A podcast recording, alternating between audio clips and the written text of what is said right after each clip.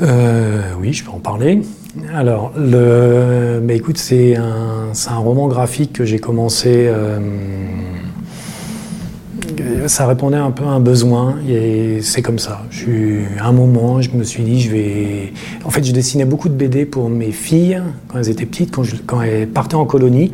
Je faisais toujours une petite BD de, de trois pages parce que je préférais faire une BD que leur écrire une lettre. Euh, et, puis en grandissant, enfin mes enfants grandissant et moi vieillissant, euh, je me suis dit que j'allais faire une BD pour moi.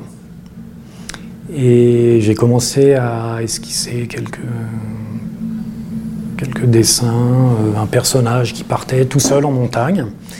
Et c'est comme ça que, que c'est venu. En fait, j'ai pas, j'avais pas, je savais pas où j'allais. Euh, j'ai pas, j'ai pas écrit une histoire que j'ai mis en dessin. J'ai vraiment commencé par le dessin et c'est l'histoire qui s'est construite un peu d'elle-même. Enfin, je commence au crayon, au crayon à papier bleu, euh, que je préfère au crayon à papier traditionnel parce que, en fait, ça se gomme beaucoup plus difficilement. Et du coup, quand je dessine, euh, je gomme pas forcément les traits. Et du coup, j'accumule un peu, il y a une espèce de sédimentation du trait. Donc j'accumule des traits, des traits. Et euh, alors de temps en temps, euh, ça fait un peu dépaté. Je suis obligé du coup d'effacer, de, mettre du Tipex.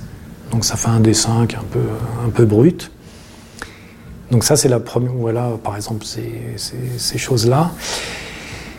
Et ensuite, euh, je pose une feuille et je, je redessine à l'encre un dessin propre, euh, type euh, ligne claire. Euh, et ensuite, une fois que j'ai ce dessin à l'encre, je le scanne et je colorie sur Photoshop. en fait, j'essaye de jouer pas mal sur la transparence. Voilà, donc j'ai. Je fais plusieurs couches de couleurs D'ailleurs, c'est l'avantage un peu de Photoshop. On peut faire plusieurs couches, en, rendre certaines transparences, euh, transparentes, d'autres en les en faisant des réglages d'intensité, de, luminosité ou de saturation. On peut saturer, désaturer les couleurs. Donc je, travaille euh, comme ça et puis, euh, puis bon, bah, quand, ça me convient, bah, j'enregistre. Alors, ma vision de la montagne, euh, en fait, quand, mon père était guide de haute montagne, donc, euh, euh, enfin, on allait, tous les étés, on était en montagne. On partait en montagne avec mon frère, ma soeur et ma mère, et mon père et ses stagiaires. Et mon père et ses stagiaires partaient en course, faire la course, et nous, on restait en refuge à l'attendre, en fait. Et, euh, quand, il rentrait de sa course et qu'il posait ses cordes, euh, son piolet, ses crampons, je, me disais, mais d'où il vient Pour moi, il venait d'un monde fantastique, féerique. Euh, je trouvais ça extraordinaire. Donc pour moi, ça a toujours été un monde un peu de, de rêve, d'imaginaire. Et en même temps, euh, et en même temps, j'ai commencé aussi à lire des, bah, de la littérature alpine avec euh, Frison Roche, euh, des gens comme ça, et d'autres récits où, il se passait souvent des, bah, des, drames en montagne. Et donc, donc pour moi, les deux sont un peu liés. Voilà. Bah, c'est parce que non, mais parce qu'on parle tout le temps de l'ascension et, jamais. alors la descension, c'est pas un terme qui est, souvent utilisé. On parle souvent de descente. Mais euh, je me suis dit descension. Euh, en fait, l'ascension, c'est toujours. c'est quelque chose. Euh, on n'est pas obligé de faire une ascension.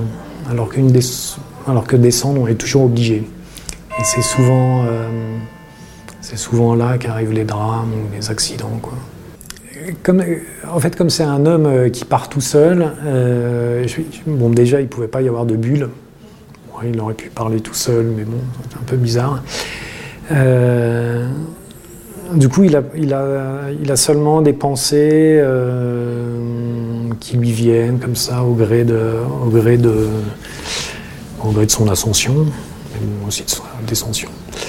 Donc il a des, des, idées comme ça qui lui viennent et, et une mémoire euh, de son enfance, euh, des, drames qu'il a, pu, a pu vivre. Et puis, euh, enfin, je vais pas révéler toute l'histoire, mais voilà. Ce que, alors, ce que j'aime bien aussi, dans, parce que moi, j'adore les glaciers. Je trouve ça, c'est ce monde-là que je trouve dramatique et féerique.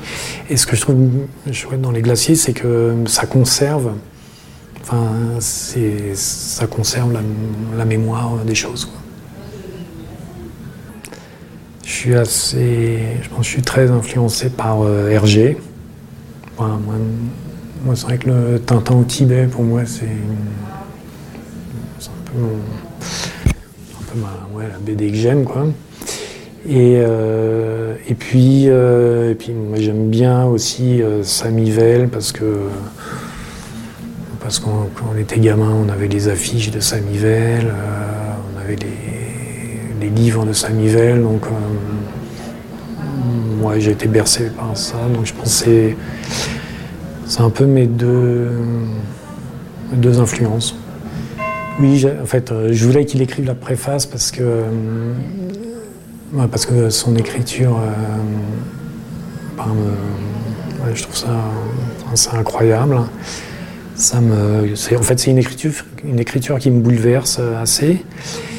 Et puis, euh, et au début, je ne savais pas qu'il était alpiniste. Et quand, quand j'ai appris euh, qu'il était alpiniste, je me suis dit, ben voilà, il faut qu'il. Enfin, ce serait bien s'il écrivait une préface. Et euh, voilà, donc ça s'est fait.